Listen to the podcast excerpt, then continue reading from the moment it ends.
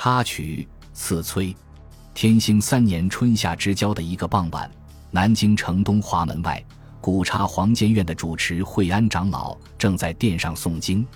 忽然，一个小沙弥慌慌张张跑进来，禀告：“师傅，有个武夫模样的人倒在咱们院门外，会不会招来什么强人贼匪？”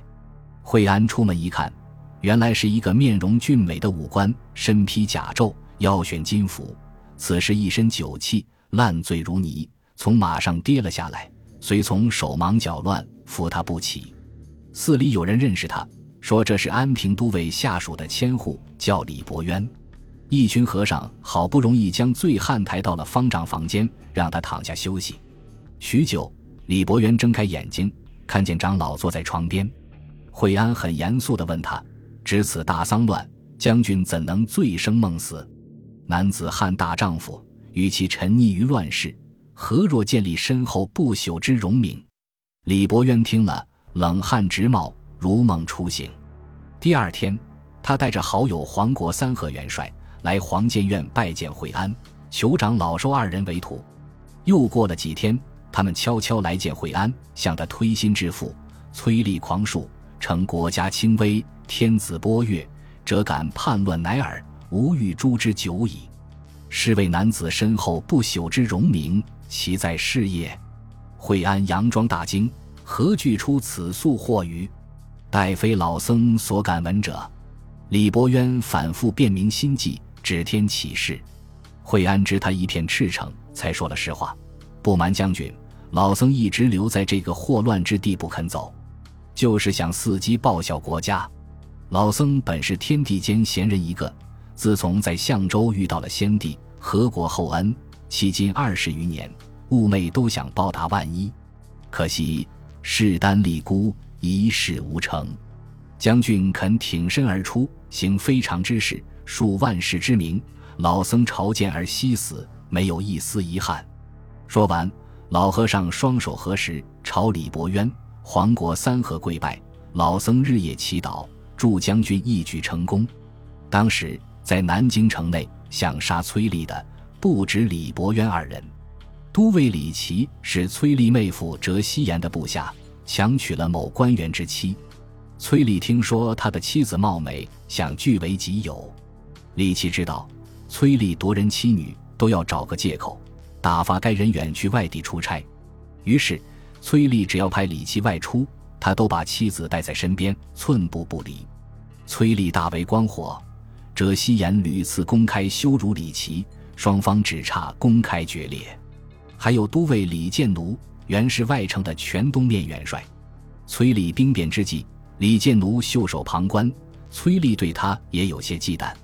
没过多久，郑王势力蒸蒸日上，便将昔日同僚当成了要对自己卑躬屈膝的部下。李建奴愤愤不平。就这样，一张刺杀崔丽的密谋大网已经悄悄张开。天兴三年六月二十七日，也就是崔立送走南宋的邹深之使团后不久，南京城附近有宋军出没的消息就在城内传开了。这是刺崔党放出的烟幕弹。不过，宋军的动向不是空穴来风，就是在这个月，南宋淮西制置使全子才率兵万余人渡淮北上，这是南宋企图利用金王后的空虚期。归附河南三京的先头部队，这支宋军七月初就将抵达南京郊外。此时，他们还在三百多里开外的地方缓缓前进。六月二十八日日暮时分，外城丰丘门突然遭人纵火。夜里，崔丽在内寝坐卧不安，一夕百卧起。好不容易熬到天亮，李伯渊等人来敦促崔丽视察外城。崔丽聪聪叫上院秀。佘希言等几人出发，同时传令：京城男子十五以上、七十以下都去太庙街集合，准备应急。出了京王府大门，崔丽隐约感到事有蹊跷。他正要跨上坐骑，佯装一脚踩空，跌了下来，借口身体不适，想打退堂鼓。李伯渊大声嘲讽：“我备兵夹子，偶坠马，又何怪焉？”经不住催促。崔丽只好硬着头皮出发。一行人刚拐到金王府西边的大街上，迎面骂骂咧咧涌来了一大帮兵痞。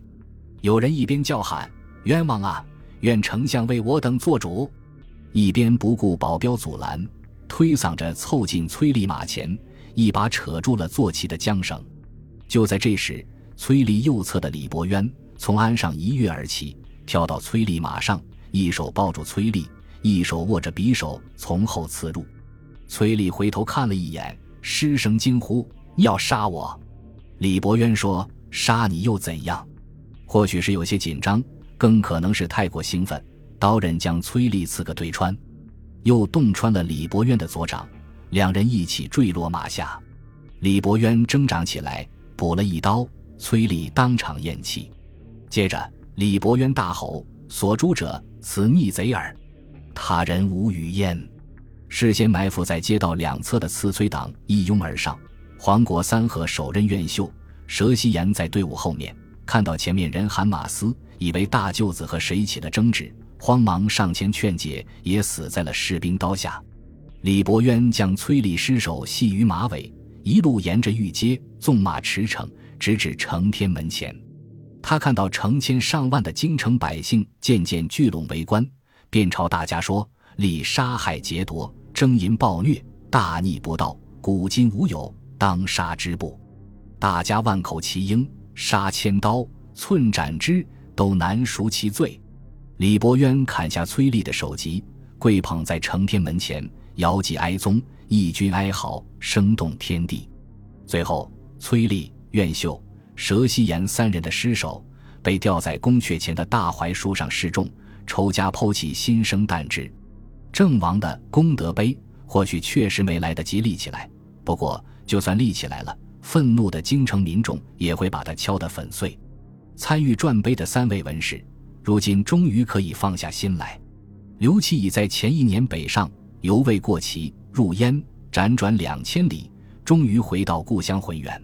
此时，他的祖母、母亲都在离乱中去世。目睹二十余年来所见富贵权势之人，一时选赫如火烈烈者，待遭丧乱，皆烟消灰灭无余。他心灰意冷，独庆性妻，子尚存，国破而家未亡，住唐明归前，作为读书隐居之所。王若虚也早就离开了南京，皇冠草履，徘徊于田舍丘垄间。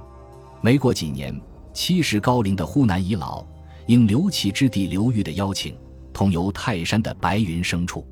他兴致勃勃地告诉友人：“古梅尘土中一生，不易晚年乃造仙府。”一行人逐丈芒鞋，攀上黄险峰。王若需打发小辈去前方探路，自己垂足坐在一块大岩石上休憩，微合双目，沐浴在粼粼的山峰之中，仿佛入定。良久，仆人上前查看，发觉老人居然已经瞑目而逝。这样一来，在郑王碑的三位主要当事人中，似乎只有被蒙古人暂时羁押在山东聊城的元好问，以一首即事。表达了听到崔立死讯的轻松心情。逆数中当快吕分，挥刀金的快三军，然其意尽皆合集，遗臭无穷古未闻。